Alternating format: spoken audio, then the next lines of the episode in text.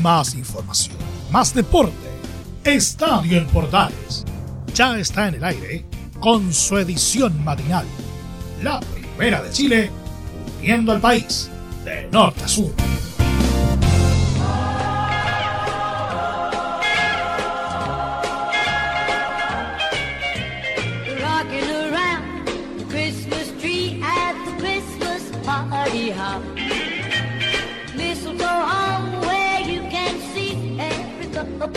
Hola amigos, ¿qué tal? ¿Cómo están? Gusto saludarlas. Bienvenidas, bienvenidos. Iniciamos Estadio en Portales en este día miércoles, mitad de semana. Comenzamos con música navideña. Todo el FUA junto a ustedes en esta mitad de semana, en este resumen deportivo en este miércoles 2 de diciembre. Te acompañamos en nuestra edición matinal de Estadio en Portales para todo el país y para todos nuestros medios asociados que nos acompañan muy temprano por la mañana. Hoy también inicia la fecha 21 del torneo con los partidos que están programados. Luego vamos a revisar los partidos que se van a jugar entre hoy miércoles y el día domingo. Además de los partidos, por supuesto, que vamos a estar junto a ustedes acompañándoles. Además, qué pasa con la U, qué pasa con Colo Colo, qué pasa con el deporte tuerca, con la Fórmula 1. Algunas de las novedades que vamos a tener junto a ustedes en nuestra edición de hoy, de hoy día miércoles, en esta mitad de semana que te acompañamos en la primera de Chile. Recuerda, puedes seguir conectado junto a nosotros a través de nuestras redes sociales como Radio Portales en Twitter, Facebook e Instagram. Y es poder estar, como siempre, entregando y tuiteando todo lo que pasa en tu región y, por supuesto, entregando también información de lo que sucede en tu ciudad el día de hoy. Te saludamos, te damos la bienvenida y te decimos: Hola, hola, bienvenidos a Estadio en Portales, edición matinal.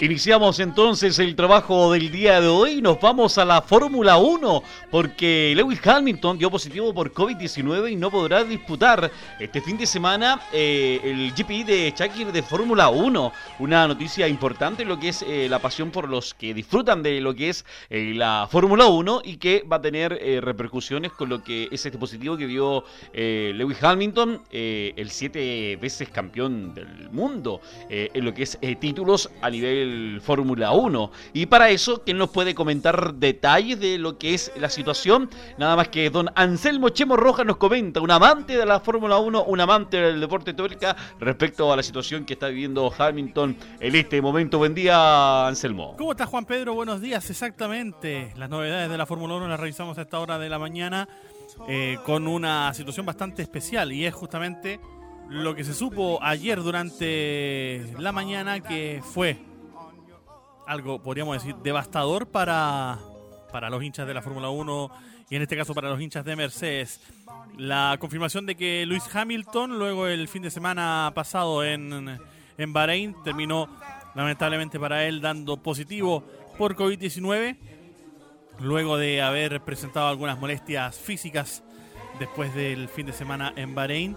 eh, y después de incluso haberse hecho tres PCRs con resultado negativo el día lunes, él contaba ayer en su Twitter, eh, despertó con molestias físicas eh, parecidas a las de una gripe, pidió hacerse un nuevo PCR y este finalmente terminó dando positivo. Fue lo que contó, de hecho, y lo que confirmó también por su parte el equipo Mercedes durante la mañana de ayer martes. Eh, ¿Qué se espera? Bueno, primero que todo que Lewis Hamilton se perderá definitivamente el Gran Premio de Sakir este día domingo, que se correrá en el mismo circuito de Bahrein, solo que por un camino distinto, que rodea casi toda la pista eh, y que en este caso es va a ser un- una pista bastante más rápida de lo que fue el Gran Premio de Bahrein del domingo pasado. Eh, ¿Qué es lo que se espera? que se anuncie el día de hoy al reemplazante de Luis Hamilton el día domingo. Los pilotos de reserva en este momento son Stoffel Van Dorn, que de hecho ayer martes en la mañana, luego del anuncio por parte de Mercedes, viajó directamente a Bahrein. Esteban Gutiérrez, el mexicano ex piloto de carreras que corrió alguna vez incluso en Racing, en lo que es actualmente Racing Point, eh, que también está preparado según lo que él mismo compartió para poder pilotar. Y Nico Humkelberg, que si bien ya ha pilotado este año por eh, Racing Point. Lo que es eh, cierto es que él es eh, piloto de, podríamos decir, de Mercedes. Además ya conoce el motor, el monoplaza de Racing Point, que es muy parecido al, al, Mercedes del año pasado, por lo que también sería un punto de partida. Pero el que corre con mayor ventaja es Stoffel Barnón, a pesar de los rumores que corren en redes sociales, principalmente donde apuntan a que podría ser una sorpresa. Un Jenson Button, británico, ex campeón del mundo también con lo que fue el antecesor de, de Mercedes, el equipo Brown GP, podría incluso él y de hecho se lo tomaron a medio broma, medio en serio, entre el, entre el propio, bien digo, Jenson Button y el equipo Mercedes, la posibilidad de que el piloto británico sea el piloto titular el día domingo en, la, en el Gran Premio de Sakir. Lo cierto es que eh, hoy miércoles eh, Mercedes-Benz tiene que, por tema protocolar, anunciar a quién tomará la plaza de Lewis Hamilton el día, o mejor dicho, todo el fin de semana, porque parte de las pruebas libres el día viernes, y por lo tanto ya se necesita conocer quién será el piloto que reemplazará al septuple campeón del mundo en este fin de semana.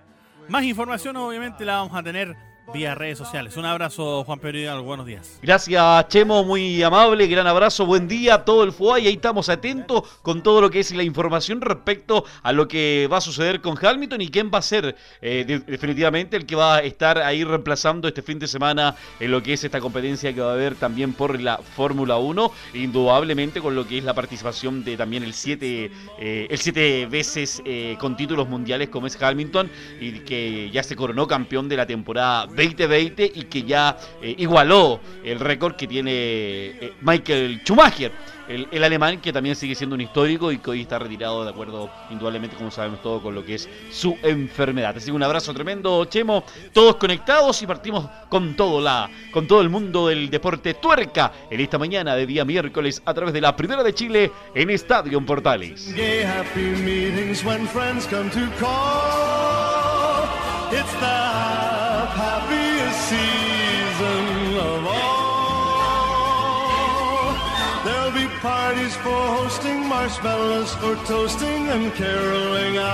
Continuamos con las informaciones y continuamos con todo lo que es el mundo del deporte. Nos vamos y regresamos al fútbol porque atención, novedades también como siempre lo que sucede aquí, allá lo movemos, lo conectamos, lo sabemos junto a ustedes con la Universidad de Chile, con la escuadra del Romántico Viajero, con la escuadra de la U. ¿Qué novedades hay en la Universidad de Chile? Este fin de semana, el domingo juega con Católica, eh, se movió el piso, el remesón fuerte en lo que es la escuadra azul con lo que fue este tema también de Walter Montillo, en qué está esa situación y para saber qué pasa con la escuadra de Universidad de Chile, de la escuadra del romántico viajero, como siempre nuestro amigo, gran, gran amigo, don Enzo Muñoz, no don Anselmo, don Enzo Muñoz nos comenta todo lo que sucede con la escuadra de Universidad de Chile. Don Enzo, que tenga buen día, bienvenido, ¿cómo está? Gusto saludarlo. Buenos días, Juan Pedro. En Universidad de Chile aún quedan los ecos de la situación de Walter Es más, incluso estaría involucrado hasta el mandamás de la concesionaria Azul Azul, específicamente el presidente o el expresidente, mejor dicho, Carlos Heller. ¿Por qué? Porque habría llamado a Christian Auber, actual presidente de la concesionaria, para decirle que renueve derechamente a Walter Montillo.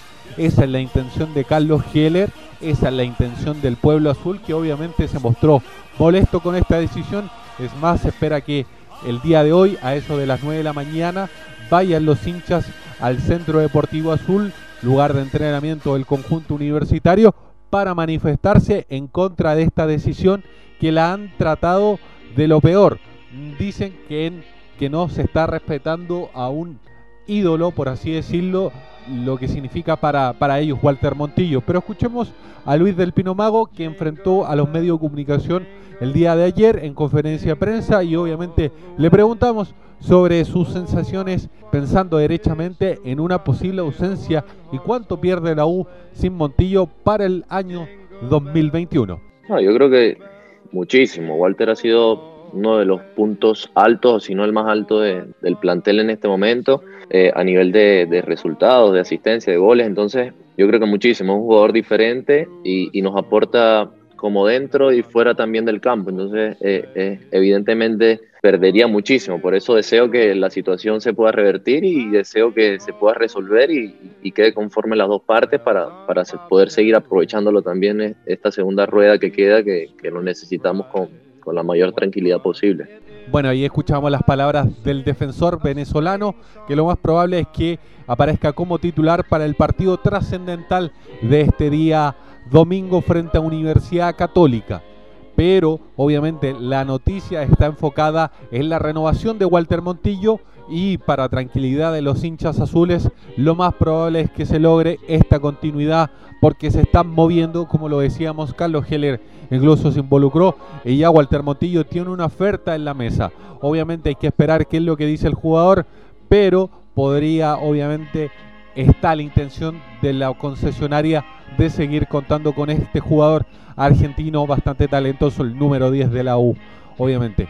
Y pero como te decía, eh, Luis del Pino Mago lo más probable es que sea titular. El conjunto universitario prepara un esquema muy parecido al que venía jugando con Marcelo Jara y también con Rafael Dudamel en los anteriores partidos, que sería con Fernando de Paul en la portería, Matías Rodríguez, Osvaldo González, Luis Casanova, Luis del Pino Mago en la defensa, mientras que en el mediocampo estaría Camilo Moya junto con Gonzalo Espinosa, dejando más adelante de ellos a Walter Montillo, que de no remediar situación debería ser titular para este partido trascendental, dejando en delantera a Reinaldo Lenis, la primera vez del colombiano, recordemos que no estuvo para el partido contra Everton de Viña del Mar en el Estadio Sausalito, más allá de que sí fue parte de la comitiva, por al medio el goleador del campeonato Joaquín Larribey y por izquierda Nicolás Guerra. Ese sería más o menos el 11 que prepara Rafael Dudamel para enfrentar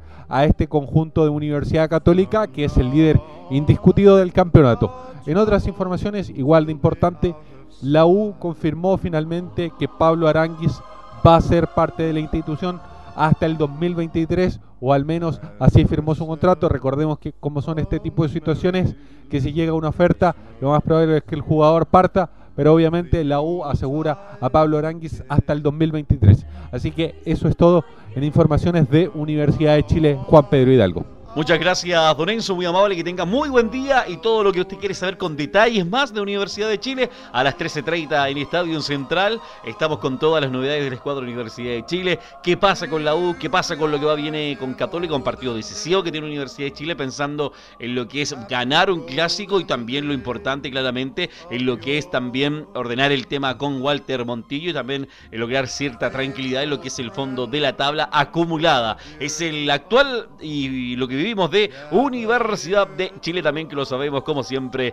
en la primera de Chile en nuestra edición matinal de Estadio en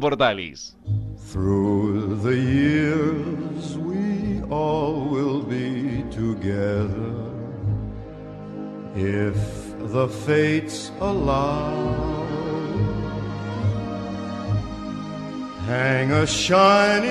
Aprovechando todo lo que es la información deportiva y como comienza la fecha 21 este fin de semana, ¿no? Pues parte hoy la fecha 21, dale con el fin de semana, la fuerza de la costumbre. Hoy parte la fecha 21 y termina el fin de semana el día eh, domingo. Vamos a revisar, atención, tome lápiz y papel, como se decía antiguamente. Vamos a revisar la fecha 21 que inicia el día de hoy a las 10.30 de la mañana. Deportes Santo Fagasta enfrenta a Palestino. El árbitro será el señor Rodrigo Carvajal. A las 10.30, pero de mañana jueves, atención, mañana jueves 3, 3 ya. Curicó Unido enfrenta a Audax Italiano. eh, 10.30 de la mañana. El mismo jueves, pero a las 20 horas, Unión, el árbitro será don Juan Jara para Curicó, Audax Italiano, perdona. Pero también el jueves a las 20 horas, Unión Española enfrenta a la U de Conce, a la Universidad de Concepción, el árbitro será el señor Fernando Béjar. A las 10.30, pero del viernes 4, atención, Cobresal enfrenta a O'Higgins de Rancagua. César Deichler es el árbitro para este compromiso. El día sábado, atención, 17 horas. No, perdón, el mismo viernes, disculpe, el mismo viernes, 17 horas, Deportes La Serena enfrenta a Deportes Iquique. El árbitro es el señor Julio Bascuñán, que va a jugar este partido el día, que va a arbitrar este partido entre Deportes La Serena y Deportes Iquique.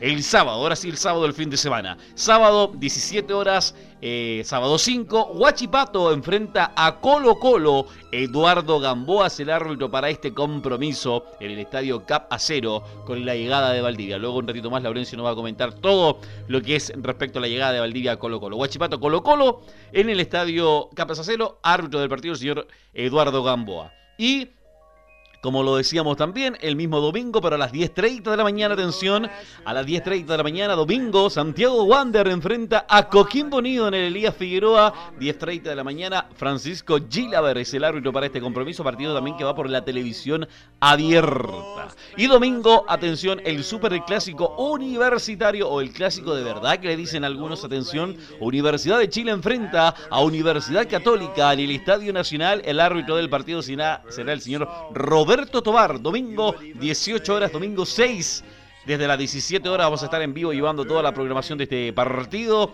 para lo que va a ser este compromiso que vamos a llevar como siempre al estilo de Radio Portales con todos nuestros medios asociados y por supuesto con toda la conexión y trabajo especial que vamos a tener también junto a nuestra edición de Estadio Portales desde el Estadio Universidad de Chile Católica. Roberto Tobar va a ser este el árbitro para este partido en el Estadio Nacional y cerrando esta fecha el domingo a las 21 horas Unión Calera enfrenta a Everton de Viña del Mar en el estadio Nicolás Chaguán de la Calera. El árbitro será el señor Cristian Garay. Son los partidos que he programado para este fin de semana y que por supuesto usted lo va a vivir como siempre al estilo de estadio en Portales en la Primera de Chile.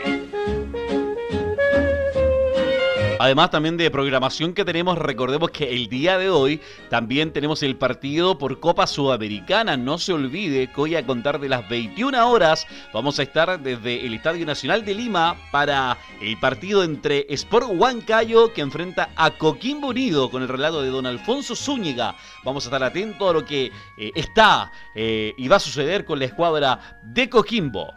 Así que estaremos atentos con este partido que enfrentan los piratas que tienen que lograr poder revertir, eh, lograr ganar más que nada, porque recordemos que empataron 0 a 0 y poder conseguir eh, un, gol allá en el Estadio Nacional de Lima para lo que es la idea, avanzar en lo que es esta Copa Sudamericana, además del partido que juega eh, también mañana Calera con Junior y el partido que juega también Católica también mañana con la escuadra de River, son los partidos también que vamos a estar, aparte del torneo nacional, los partidos que vamos a estar también con Copa Sudamericana en esta programación que tenemos junto a ustedes en compañía de Estadio en Portales. Continuamos el Estadio en Portales en esta mañana de día miércoles. Vamos con algo del resumen internacional, pero sobre todo, como les comentaba recién, respecto a Colo Colo, porque hoy fue presentado de forma oficial, a pesar que fueron rumores, Jorge Valdivia nuevamente llegó a Colo Colo. ¿Y quién más nos puede comentar respecto a lo que pasa con Colo Colo? Laurencio Valderrama, te damos la bienvenida en esta mañana a través de la línea telefónica, en esta mañana en nuestra edición mañanera de Estadio en Portales edición matinal. Laurencio, buena mañana, bienvenido para comentar de esta llegada. Llegó el mago Valdivia al Estadio Monumental. A lo mejor el humo que había ayer o antes de ayer definitivamente fue un presagio de que nadie, nadie iba a saber lo que iba a suceder hasta que llegó Jorge Valdivia el día de hoy al Estadio Monumental presentado con la camiseta 38. Al parecer, eh, Laurencio, bienvenido.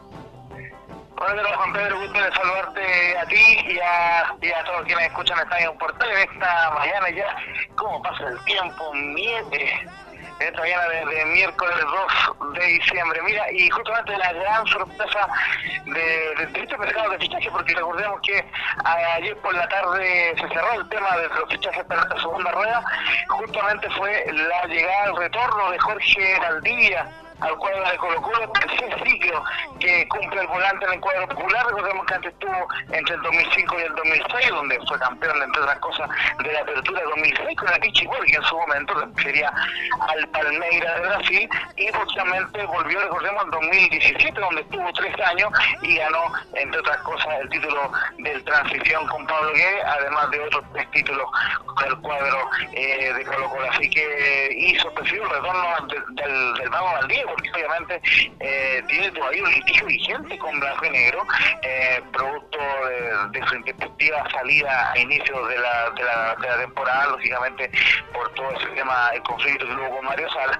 y lo cierto es que muy poca gente esperaba que volviera el Mago Valdivia, pero ya lo habíamos adelantado en Estadio Portales con Nicolás Gatita, que básicamente la, el- la gran trama para que volviera el Mago Valdivia era este tema de la demanda, que, dicho sea de paso, eh, Jorge Valdivia aclaró que está suspendida, además no terminada.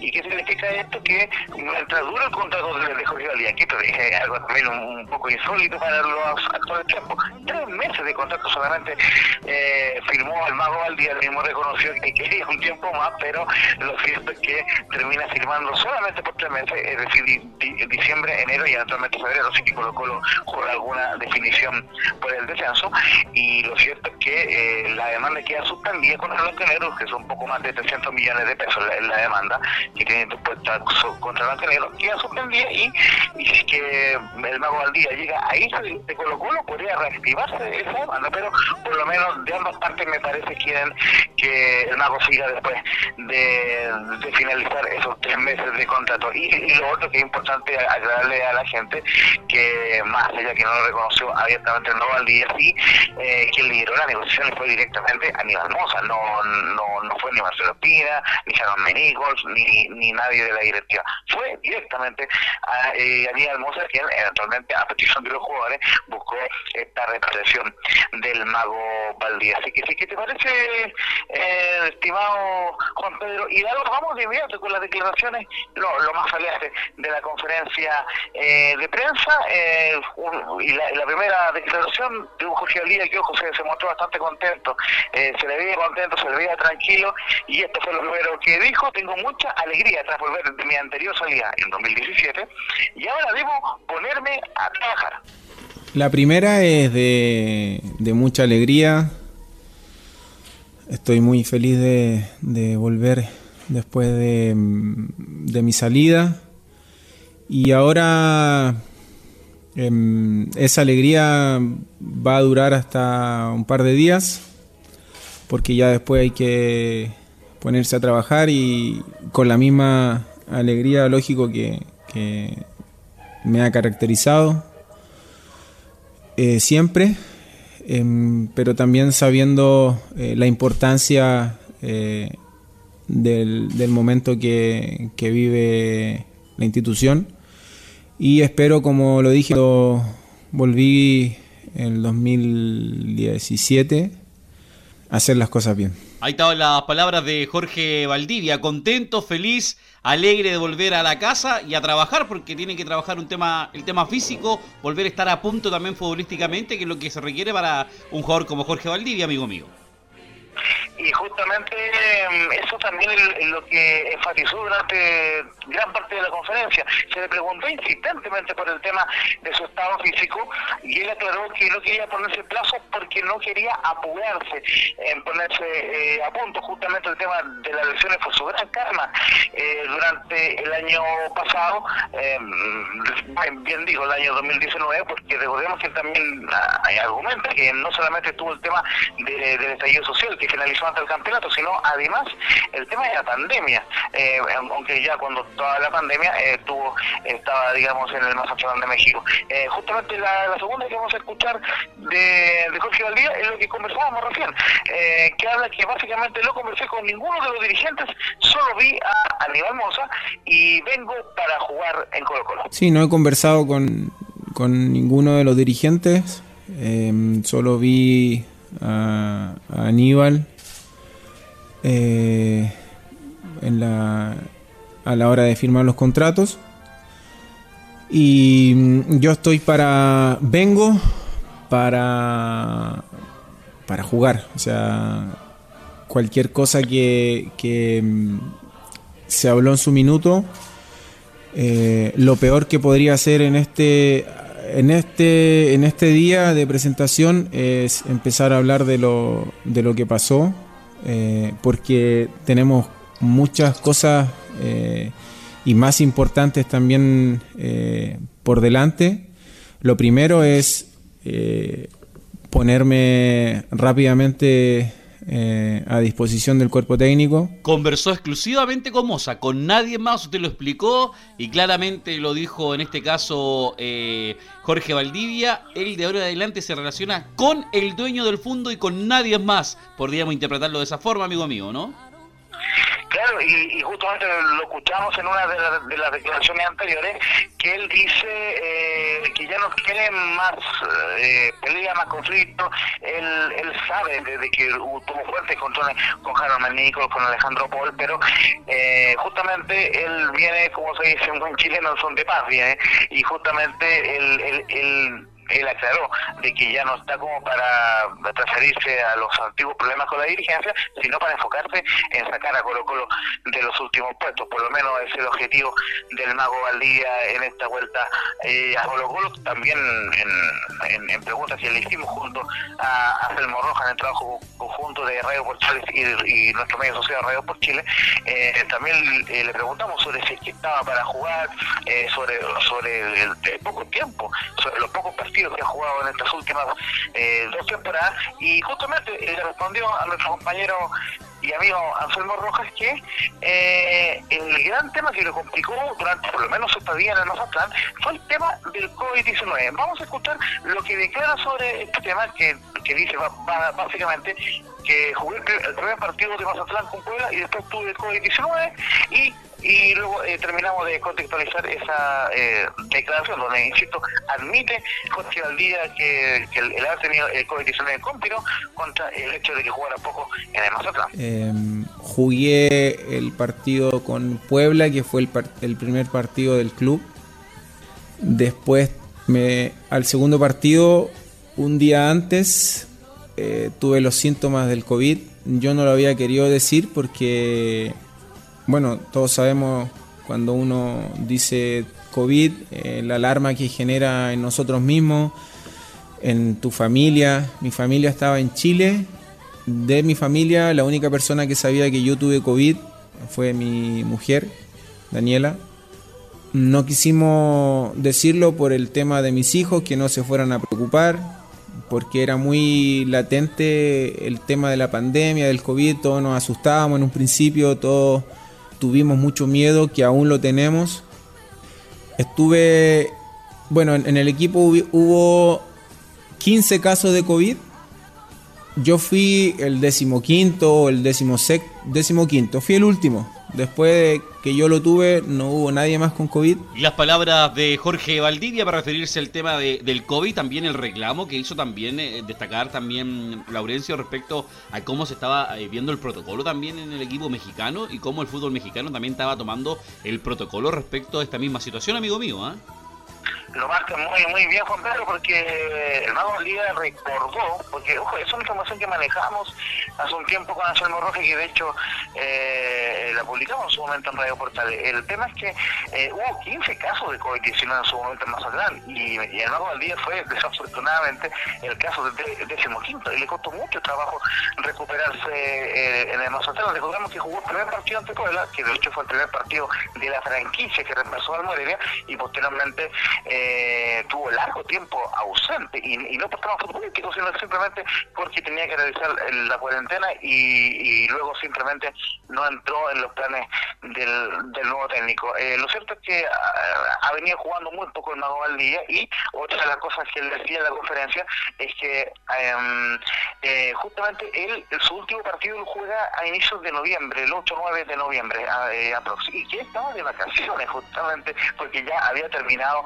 la temporada de la Liga Mexicana. Recordemos que el Mazatlán no clasificó a los playoffs en, México. Entonces, eh, finalmente el Mago Valdía eh, fue sondeado por algunos clubes, según la, información que manejamos fue sondeado por la Unión Española, eh, pero lo cierto es que finalmente la única oferta que termina escuchando es la de Colo Colo eh, y finalmente termina eh, aceptando. De, hecho, lo que más destaco, me parece, más allá de, mm, de cualquier cosa que se pueda o- o- opinar sobre su estado físico, sobre el poco tiempo que, que ha venido jugando, etcétera, etcétera, lo que más destaco del Mago al día es que realmente tenía ganas de volver a Colo Colo, porque para haber aceptado un contrato de solo tres meses, cuando el mismo Mago Valdía quería un contrato por todo el 2021, significa que Mago Valdía estuvo dispuesto a sacrificar no solo en lo económico, sino en la extensión del contrato para eh, poder eh, jugar por Colo Colo y, y ojo que también está arriesgando su prestigio porque eh, Valdía haya ganado eh, cinco o seis títulos con el cuadro popular y en este minuto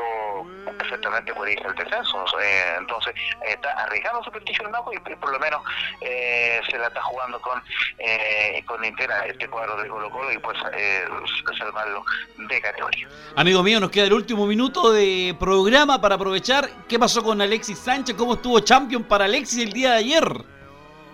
Oye, sí, fue un, un- un partido muy emocionante el que jugó el Inter de Milán. Eh, muy cortito, le ganó por 3 a 2 al Borussia Mönchengladbach en calidad de visitante. Los goles para el Inter de Milán abrió el marcador Mateo Darmian a los 17, empató Plea eh, para el cuadro del Borussia Mönchengladbach y luego Romero Lukaku eh, con goles mu- muy importantes, minutos, minutos 64 y 73 y el mismo Plea descontó finalmente para el Mönchengladbach a los, a los 75 al final, incluso le anuló un gol por el VAR al cuadro del Mönchengladbach, bien, bien anulado por el VAR, por cierto, y, y, y, eh, eh, y el árbitro holandés Dani Makeli. Por cierto, Alexis Sánchez entró a los 71 minutos, entró por Lautaro Martínez y eh, se, vio muy activo en ataque y se generó algunas ocasiones de gol. eh, de, hecho, ahí ustedes lo, pueden ver quizá en YouTube. eh, generó una gran jugada para Ashley Young y se, que, se perdió un gol solo debajo de- del arco el inglés. Pero lo cierto es que finalmente gana el Borussia Mönchengladbach y lo cierto es que queda en el, si bien está en el último lugar con cinco puntos, eh, pero está tan apretado este grupo porque eh, eh, que todavía tiene posibilidad Inter incluso de clasificar a octavos de final de, de la de la Champions League. Así de, de apretado este grupo. ¿por qué? porque el Shakhtar le ganó 2-0 al Real Madrid ¿Y qué significa esto? Que el equipo eh, del Borussia Mönchengladbach quedó líder del grupo B con 8 puntos, el Shakhtar y el Real Madrid quedaron segundos con 7 y el Inter de Milán eh, está lista con 5 puntos. Pero si gana en la última fecha el Inter de Milán al cuadro del Shakhtar Donetsk en calidad de, local, como mínimo va a clasificar a la Europa League y si dan otros resultados podría incluso clasificar a, la, a los octavos de final de la Champions.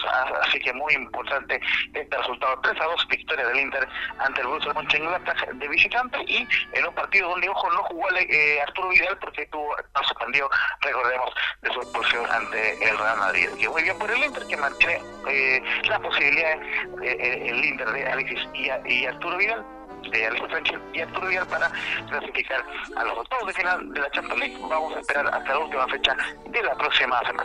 Nos vamos, agradecemos la tremenda sintonía, un abrazo tremendo para usted, amigo Laurencio, gran día. Un abrazo virtual, cuídense mucho y que Dios los bendiga. Un abrazo tremendo, seguimos en la compañía de Portales, luego viene Don Leo Mora y nuestros medios asociados, nos reencontramos, como siempre, haciendo la edición matinal de Estadio en Portales, gran miércoles, chao, chao, hasta luego. Más información, más deporte. Esto fue Estadio en Portales, con su edición matinal. La primera de Chile, uniendo al país de norte a sur.